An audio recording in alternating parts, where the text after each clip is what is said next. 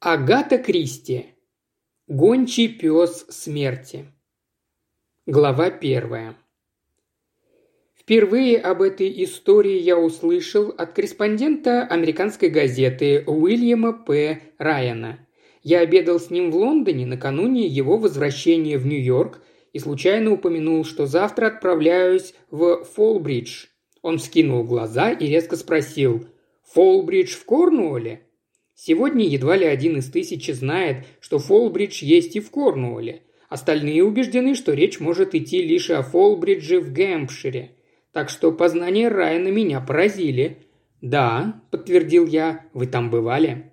Он ответил, что очень хотел бы побывать, а потом спросил, не приходилось ли мне наведываться в дом под названием Трирн. Я был сражен окончательно. Приходилось и не раз, Туда-то я, собственно, и еду. Это дом моей сестры. Здорово!» – воскликнул Райан. «Бывают же такие совпадения». Я предложил ему высказаться яснее, а не говорить загадками. «Хорошо», – согласился он, – «но тогда мне придется вернуться к тому, что со мной случилось в начале войны». Я вздохнул. События, о которых я рассказываю, происходили в 21 году. Вспоминать о войне мало кому хотелось. Слава богу, мы начали забывать тому же я знал, рассказы Уильяма П. Райана о его военных приключениях отличались страшным занудством. Но теперь его уже нельзя было остановить.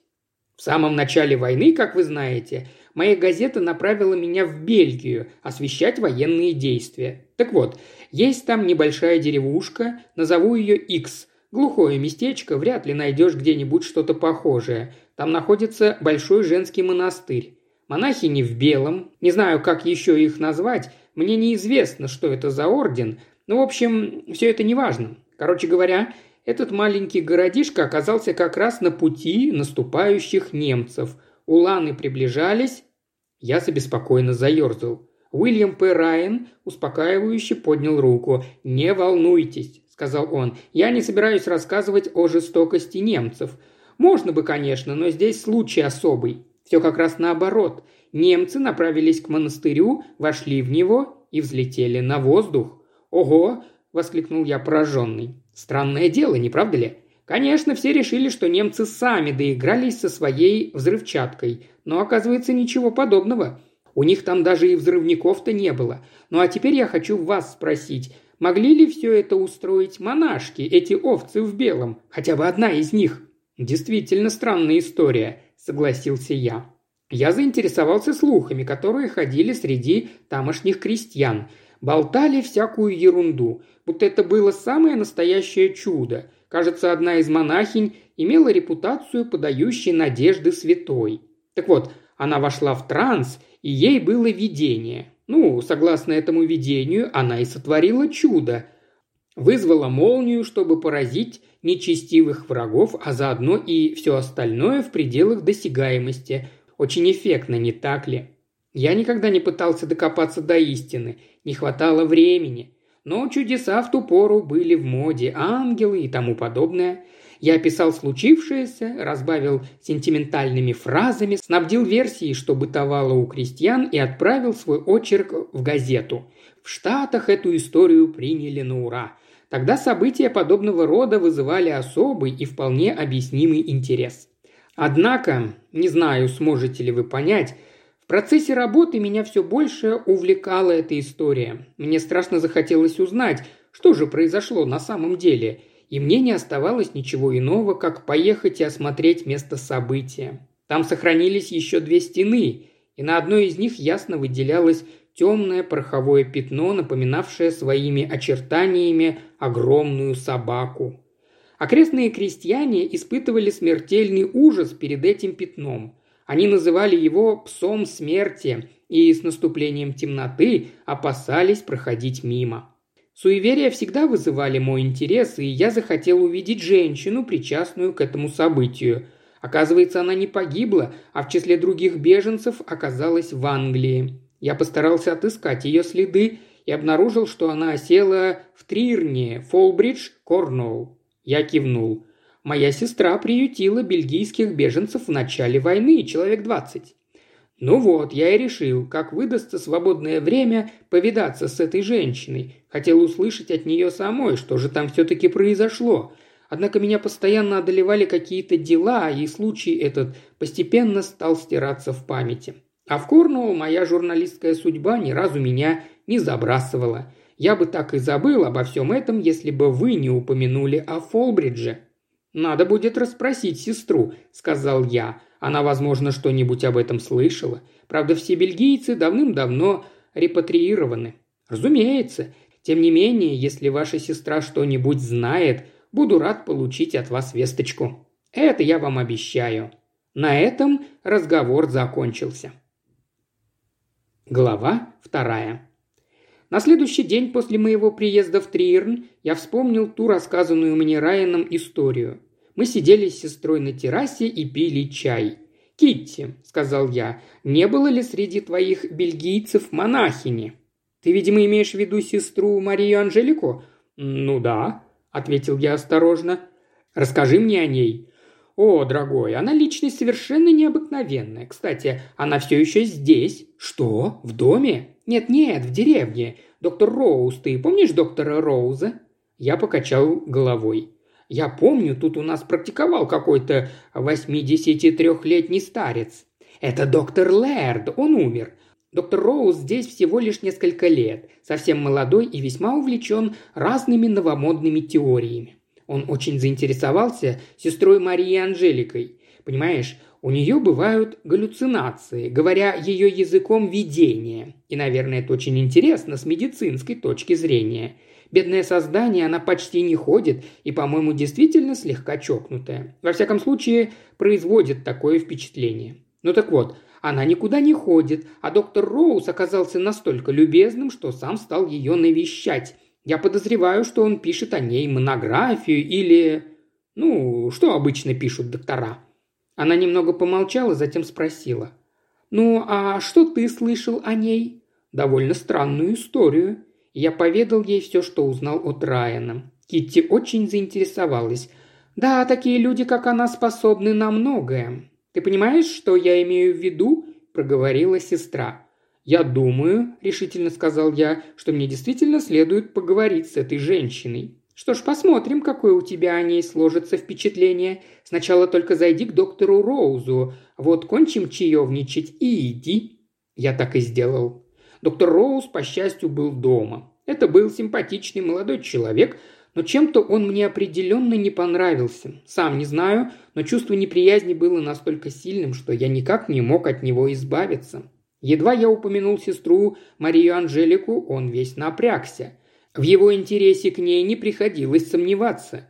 Я изложил ему то, что поведал мне Райан. «О!» – протянул он задумчиво. «Это многое проясняет». Он бросил на меня быстрый взгляд и продолжил. Случай действительно крайне любопытный. Эта женщина явно перенесла тяжелую психическую травму. Она прибыла к нам в состоянии сильного возбуждения. Ее преследовали галлюцинации и кошмары. Вообще она очень интересная личность. Может, хотите побеседовать с ней? Она того заслуживает». Я с готовностью согласился. Идти надо было к маленькому коттеджу на самой окраине. Фолбридж – удивительно живописная деревня.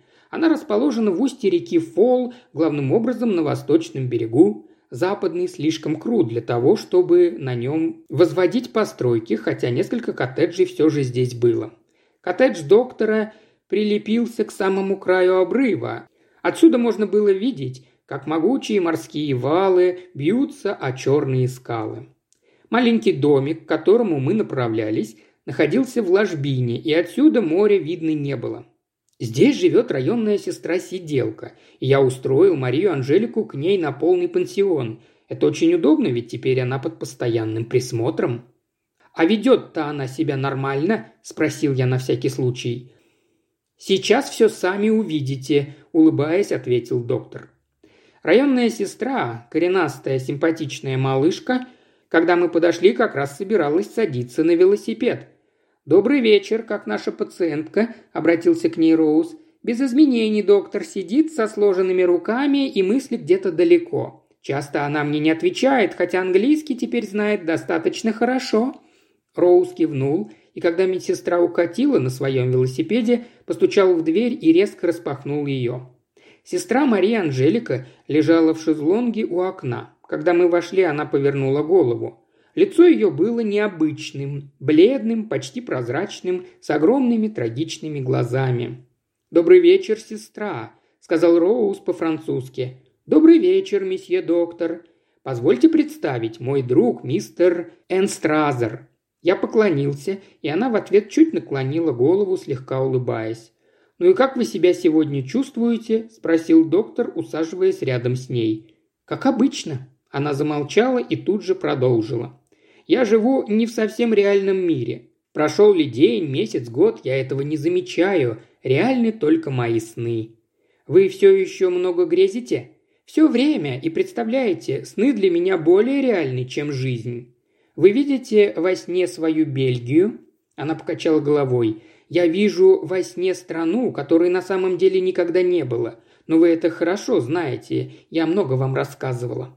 Она замолчала, а затем резко сказала, «Но, может быть, этот джентльмен тоже доктор, специалист по психическим заболеваниям?» «Нет-нет», Роуз принялся ее успокаивать, и когда он улыбнулся, я обратил внимание, какие мощные у него клыки, и что есть в нем что-то волчье. Он заговорил.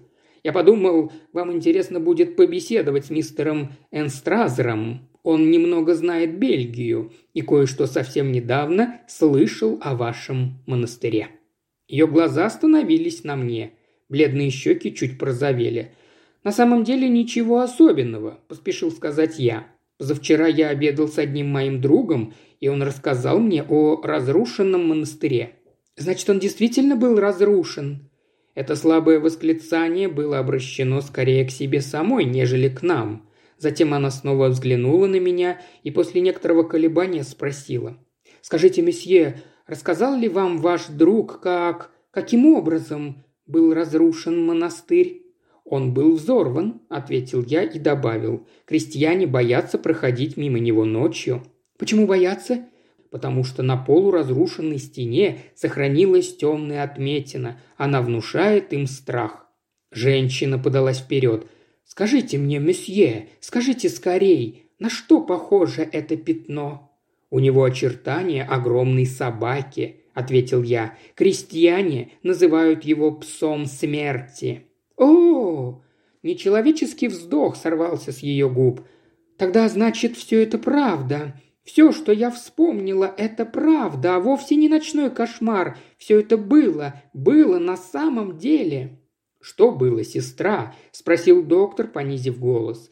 Она решительно повернулась к нему. «Я вспомнила. Там, на ступенях. Я вспомнила. Я вспомнила, как все произошло. Я использовала силу, как мы обычно используем ее. Я стояла на ступенях алтаря и просила их не подходить ближе, просила их уйти с миром, но они не хотели слушать, они продолжали приближаться, несмотря на мое предупреждение. И тогда... Она наклонилась и сделала страшный жест. И тогда я спустила на них пса смерти. Она откинулась в своем шезлонге, по ее телу пробежала дрожь, глаза закрылись. Доктор поднялся, достал из шкафчика стакан, наполнил его наполовину водой, накапал несколько капель из бутылочки, которую вынул из кармана, и протянул ей стакан. «Выпейте это», – сказал он. Она повиновалась, механически, как мне показалось. Взгляд ее был как будто не здесь, словно она наблюдала какую-то видимую только ей картину. «Значит, все это правда», – сказала она. «Все. Город кругов, кристальный народ, все, все это правда». «Это только кажется», — сказал Роуз. Его голос был тихим и успокаивающим. Он хотел ее подбодрить и не нарушать течение ее мыслей. «Расскажите мне о городе», – попросил он, – «о городе кругов. Так вы его назвали?» Она отвечала безразличным вялым голосом. «Да, там три круга. Первый для избранных, второй для жриц и внешний круг для священников. А в центре? Она глубоко вздохнула, и ее голос понизился до неописуемо благоговейного тона. «Кристальный дворец!» Выдохнув это, она поднесла правую руку к колбу и пальцем начертала на нем какой-то знак. Ее тело, казалось, окаменело, глаза закрылись, Она слегка качнулась, затем внезапно, словно вдруг очнувшись, рывком выпрямилась. «Что такое?» – сказала она смущенно. «Что я сказала?» «Ничего», – успокоил Роуз. «Вы устали, вам нужно отдохнуть. Мы, пожалуй, пойдем». Она казалась немного удивленной, когда мы направились к выходу. «Ну», – сказал Роуз, когда мы вышли, – «что вы думаете обо всем этом?» Он искоса бросил на меня пытливый взгляд. «Полагаю, ее сознание основательно расстроено», – раздумчиво проговорил я. «Похоже на то, что оно разрушено?» «Нет, я бы этого не сказал. По существу она говорит, ну, просто очень убедительно. Когда ее слушаешь, создается впечатление, что она действительно сделала то, о чем говорит сотворила великое чудо. Ее вера в то, что она его сотворила, кажется довольно искренней. Вот почему... Вот почему вы говорите, что ее сознание расстроено. Вероятно, именно так. Но теперь взглянем на все с другой стороны. Предположим, что она действительно сотворила чудо. Предположим, что именно она разрушила здание и уничтожила несколько сот человеческих жизней. Всего лишь усилием воли?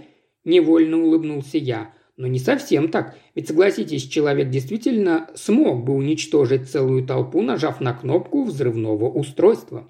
Да, но это совсем другое дело. Это возможно посредством именно взрывного устройства. Правильно, с помощью устройства, которое в сущности управляется естественными источниками. Гроза и электростанция в основе своей одно и то же. Да, но для контроля грозы мы должны использовать механическую силу. Роуз улыбнулся. Теперь я собираюсь отклониться от темы. Существует субстанция, которая называется зимолюбией. В природе она существует в растительной форме, но ее можно получить в лабораторных условиях, синтезировать или химическим путем. Да, Моя точка зрения заключается в том, что часто различными путями можно прийти к одинаковому результату. Предположим, наш путь – синтез, но возможны и другие варианты. Вспомните тех же индийских факиров. Экстраординарные результаты, достигнутые ими, нелегко объяснить. Вещи, которые мы называем сверхъестественными, не обязательно таковыми являются на самом деле. Электрический фонарь для дикаря тоже чудо. Сверхъестественное – это всего-навсего естественное, законы которого еще не познаны. «Вы так считаете?» – спросил я зачарованно. «Да, и я вовсе не исключаю того, что есть люди, способные обрести безграничную разрушительную силу и использовать ее. Средства, при помощи которых это происходит, могут нам показаться сверхъестественными, хотя на самом деле они вовсе не являются таковыми». Я слушал, открыв рот. Он рассмеялся. «Это всего-навсего рассуждение», – сказал он беспечно. Скажите-ка, вы обратили внимание на ее жест, когда она упомянула кристальный дворец?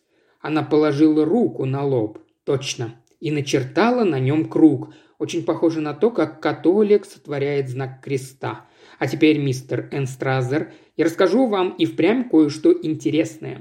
Слово «кристалл» настолько часто упоминалось в бессвязных речах моей пациентки, что я решился на эксперимент – я одолжил кристалл у одного человека и однажды незаметно подсунул моей пациентке, чтобы посмотреть на ее реакцию. И что же? Результат оказался очень любопытным и наводящим на размышления. Она уставилась на него, как бы не веря своим глазам. Затем опустилась перед ним на колени, прошептала несколько слов и потеряла сознание. Что это были за слова? Весьма примечательные. Она сказала «Кристалл, значит, вера еще жива». Невероятно. Есть над чем поразмыслить, не так ли? Теперь еще одна любопытная подробность. Когда она очнулась, она все забыла. Я показал ей кристалл и спросил, не знает ли она, что это такое. Она ответила, что, по-видимому, это кристалл, какой используют предсказатели судеб. Я спросил, видела ли она его прежде. Она ответила, никогда, доктор но я прочел в ее глазах замешательство. «Что вас беспокоит, сестра?» – спросил я. «Так странно», – отвечала она. «Я никогда раньше не видела этого кристалла, и однако мне кажется, что он мне хорошо знаком, что-то с ним связано, если бы я только могла вспомнить». Напряжение памяти причиняло ей такое страдание, что я запретил ей думать об этом. Это было две недели назад. Я специально решил выждать некоторое время. Завтра я собираюсь продолжить эксперимент. «С кристаллом?» «Да, с кристаллом. Я предложу ей вглядеться в него. Думаю, результат будет интересным». «А что бы вы хотели извлечь из этого для себя?» – спросил я. Спросил из праздного любопытства, но слова мои вызвали неожиданный результат. Роуз, весь вспыхнув, застыл. Манера его речи тут же изменилась. Он стал говорить более формальным профессиональным языком. Хотелось бы пролить свет на некоторые психические расстройства, недостаточно изученные. Сестра Мария Анжелика весьма интересный объект для ученого. Выходит, интерес Роуза был чисто профессиональным? Я удивился. Вы не возражаете, если я тоже буду присутствовать при эксперименте? Быть может, мне показалось, но я почувствовал, что он в явном замешательстве. Интуиция мне подсказывала, что он не желал моего присутствия. «Конечно, не вижу причин для возражений», – наконец произнес он и добавил. «Полагаю, вы не собираетесь здесь надолго задерживаться? Всего на пару дней?» Мой ответ его определенно удовлетворил. Лицо его прояснилось, и он начал рассказывать о недавних опытах, проводимых на морских свинках.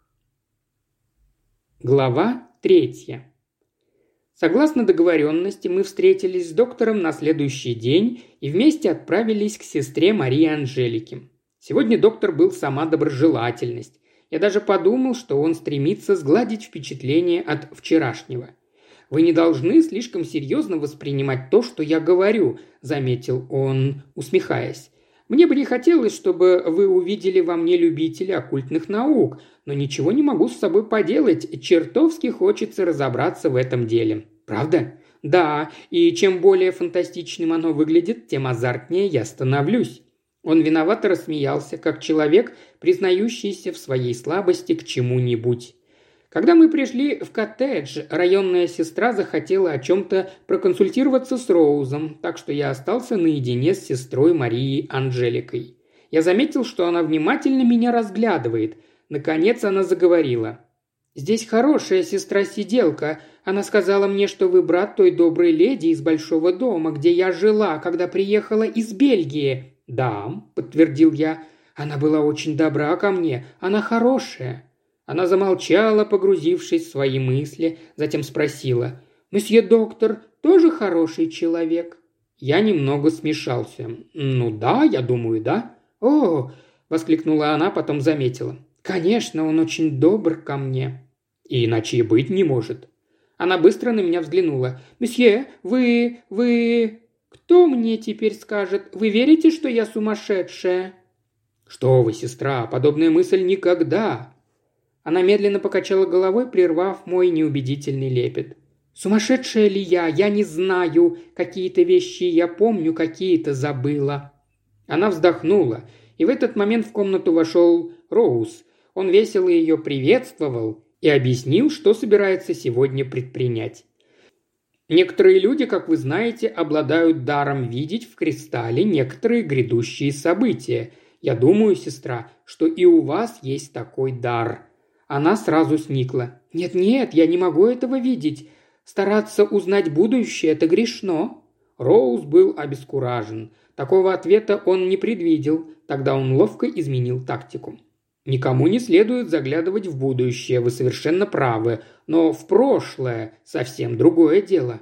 «В прошлое?» «Ну да, в прошлом так много удивительного. Внезапное озарение, оно длится мгновение и затем исчезает. Не старайтесь увидеть что-нибудь до того, как я вам скажу. Возьмите хрустальный шар в свои руки, вот так, вглядитесь в него, смотрите вглубь, глубже, еще глубже. Вы вспоминаете, не так ли? Вы вспоминаете? Вы слышите меня? Вы можете отвечать на мои вопросы? Слышите ли вы меня?» Сестра Мария Анжелика осторожно приняла шар из его рук и держала его прямо-таки с благоговением. Потом она пристально всмотрелась в него, и глаза ее стали пустыми, невидящими. Голова склонилась. Казалось, она уснула. Доктор аккуратно взял кристалл из ее рук и положил на стол. Он приподнял уголок ее века, затем сел рядом со мной. Теперь нужно подождать, пока она проснется. Думаю, это произойдет скоро». Он оказался прав. На исходе пятой минуты сестра Мария Анжелика зашевелилась, ее глаза медленно открылись. «Где я?» «Вы здесь, дома. Вы немного задремали. Вы видели сон, не так ли?» Она кивнула. «Да, я видела сон. Вы видели во сне кристалл? Да. Расскажите нам об этом». Вы подумаете, что я сумасшедшая, месье доктор, ибо, понимаете, в моем сне кристалл был священным символом. Я даже нарисовала в своем воображении второго Христа, кристального учителя, который умер за свою веру. Его последователи тоже преследовали, они были схвачены, но вера все преодолела. Да, пятнадцать тысяч полных лун, значит, пятнадцать тысячелетий назад. Как долго длится полная луна? Тринадцать простых лун. Да, конечно, это было пятнадцать тысяч полных лун назад. Я была жрицей пятого знака в Кристальном дворце. Это было в первые дни прихода шестого знака. Ее брови сошлись, будто какое-то страшное видение пронеслось перед ее глазами. «Слишком рано», – прошептала она, – «слишком рано, ошибка. Ах да, я помню, шестой знак». Она привстала, затем снова опустилась, провела рукой по лицу и пробормотала. «Ну что я говорю, я брежу. Этого никогда не было». «Не надо расстраиваться», — сказал доктор. Она смотрела на него в растерянности – «Месье доктор, я не понимаю, почему у меня такие сны, такие видения? Мне едва исполнилось шестнадцать, когда я стала монахиней. Я никогда не путешествовала, а мне снятся какие-то города, незнакомые люди, незнакомые обычаи. Почему?» Она сжала голову руками. «Вас когда-нибудь гипнотизировали, сестра? Или, может быть, вам приходилось пребывать в состоянии транса?» «Меня никогда не гипнотизировали но во время молитвы в часовне мой дух часто отделялся от тела, и я в течение долгих часов была как мертвая. Это, безусловно, было блаженное состояние. Преподобная мать говорила «состояние благодати». «Ах да!» У сестры прервалось дыхание. «Я вспоминаю, мы тоже называли это состояние благодати». «Мне хотелось бы провести эксперимент, сестра», – деловитым тоном проговорил Роуз – это может развеять ваши болезненные воспоминания. Еще раз смотритесь в кристалл. Я буду называть определенное слово, вы будете произносить в ответ другое. И так, пока вы не устанете. Сконцентрируйте ваше внимание на кристалле, а не на словах. Я снова развернул кристалл, укутанный в черный бархат, протянул Марии Анжелике. Она буквально с благоговением приняла его своими хрупкими ладонями – ее удивительные глаза, про такие говорят бездонные, всматривались в сердцевину шара. После краткого молчания доктор произнес «Пес!» Сестра Мария Анжелика без малейшего промедления ответила «Смерть!» Глава четвертая. Я не собираюсь томить вас долгим описанием эксперимента. Доктор специально произносил много несущественных и не имеющих никакого отношения к той истории слов. Некоторые слова он повторял по нескольку раз, иногда получая на них один и тот же ответ, иногда ответы были разными. А вечером, сидя в маленьком домике доктора, стоявшем на краю обрыва, мы обсуждали результаты эксперимента. Он откашлялся и пододвинул к себе записную книжку. Картина складывается очень любопытная. В ответ на слова «шестой знак» мы получили разрушение, пурпур, пес, сила, затем снова разрушение и в конце сила. Позже, как вы могли заметить, я изменил принцип, по которому задавал вопросы и получил следующие результаты. В ответ на слово «разрушение» я получил «пес», на пурпур – сила, на пес – смерть и на сила – пес. Все ассоциации вполне логичны, но при повторении слова «разрушение» я получил «море». Это слово явно выбивается из ассоциативного ряда.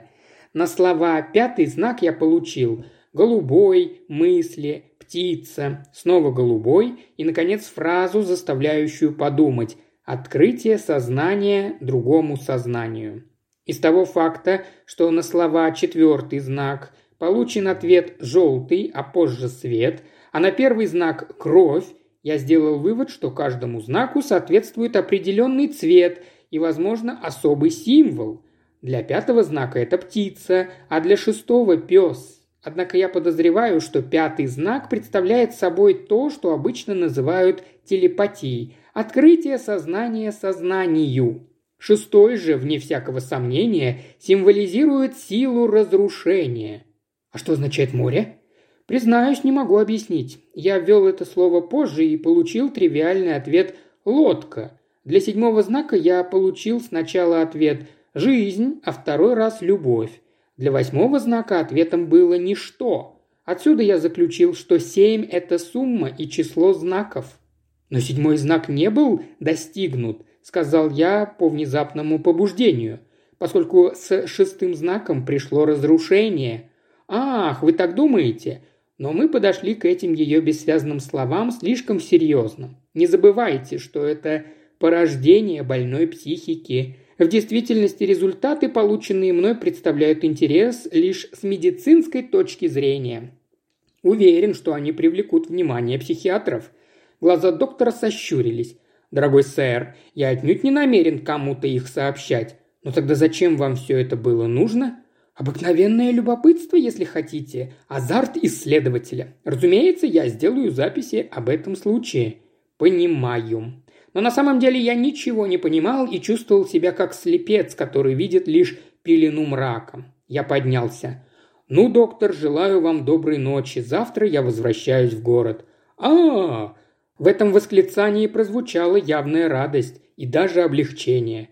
«Успехов вам в ваших исследованиях», – продолжал я бодрым тоном. «Не спускайте только на меня пса смерти, когда мы встретимся в следующий раз». Его рука была в моей, когда я произносил эти слова.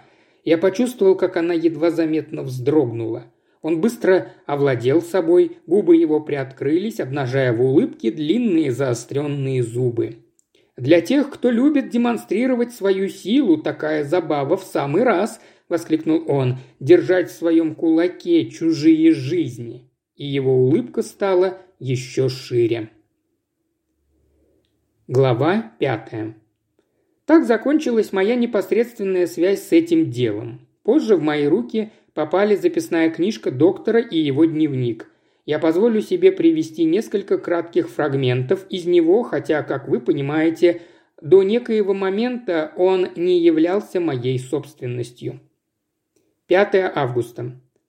Установил, что под избранными сестра М.А. подразумевает тех, кто воспроизводил расу. Очевидно, они пользовались наивысшим почетом и возвышались над жреческим сословием. Контраст с ранними христианами. 7 августа. Убедил сестру М.А. позволить мне загипнотизировать ее. Сумел ввести ее в транс, но обратная связь не была достигнута. 9 августа. Существовали ли в прошлом цивилизации, не имеющие с нашей ничего общего? Если да, то я единственный человек, у которого есть ключ к этому. 12 августа. Сестра М.А., будучи под гипнозом, совершенно не поддается внушению. Однако состояние транса достигается легко, не могу этого понять. 13 августа. Сестра М.А. сегодня упомянула, что в состоянии благодати ворота должны быть закрыты, чтобы другой не мог командовать телом. Интересно, но сбивает с толку. 18 августа. Итак, первый знак – не что иное, как... Здесь слова стерты.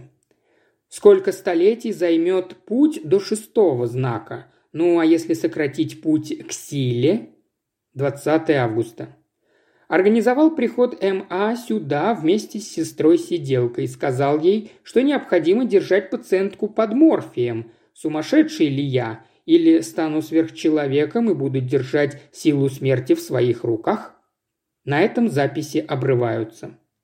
Было, я думаю, 29 августа, когда я получил письмо, перенаправленное мне кузиной. Надписано оно было косым почерком, явно иностранным. Я открыл его с некоторым любопытством. Вот что я прочитал. «Шермон, сеньор, я видела вас лишь дважды, но почувствовала, что могу вам довериться.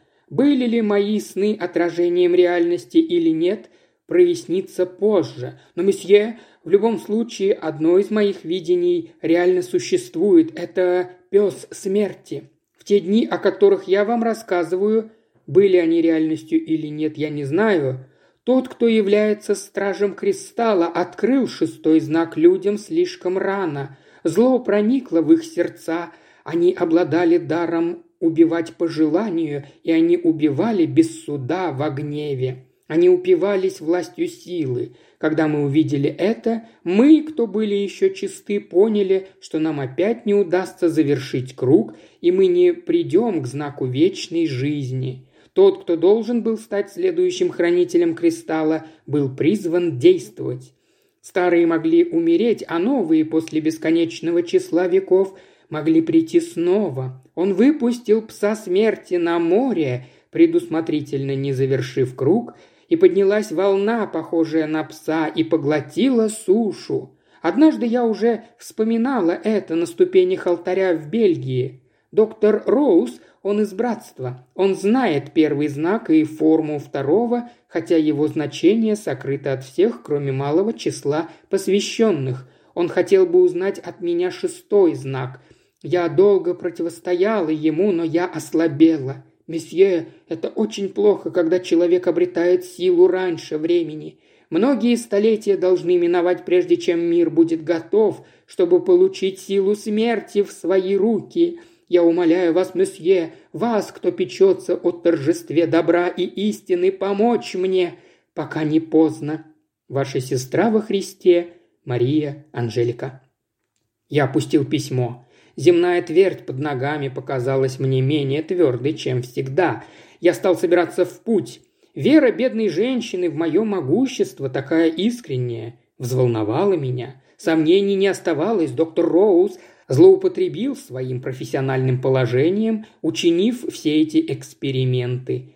Я хотел было броситься к выходу, но вдруг заметил среди прочей корреспонденции письмо от Китти. Я вскрыл его.